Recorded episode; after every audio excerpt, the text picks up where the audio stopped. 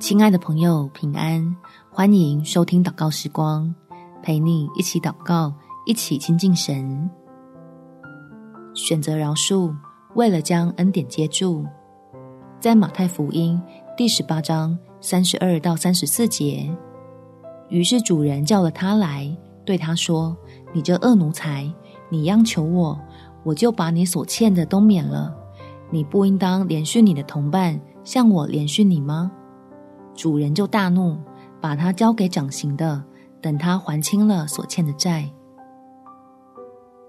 亲爱的朋友，让我们来用祷告，将心里的苦毒与委屈全交给爱你我的父神，好叫天父那丰盛无尽的恩典不会堵塞，能够充充足足的浇灌下来。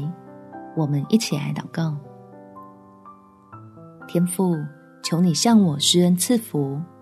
让我的心不再苦闷，能感受到被你爱的幸福，尽享在你恩典里的好处跟礼物。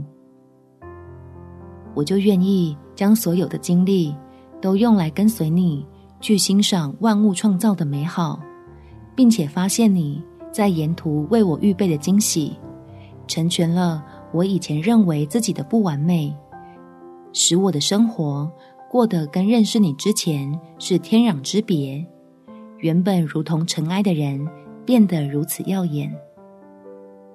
这样，我就不想浪费时间，捡起过去的伤痛，让自己再痛苦一遍。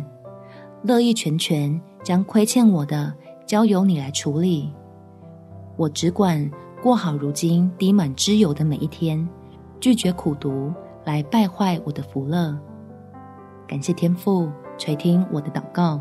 奉主耶稣基督的圣名祈求，阿门。祝福你，在神的爱中有美好的一天。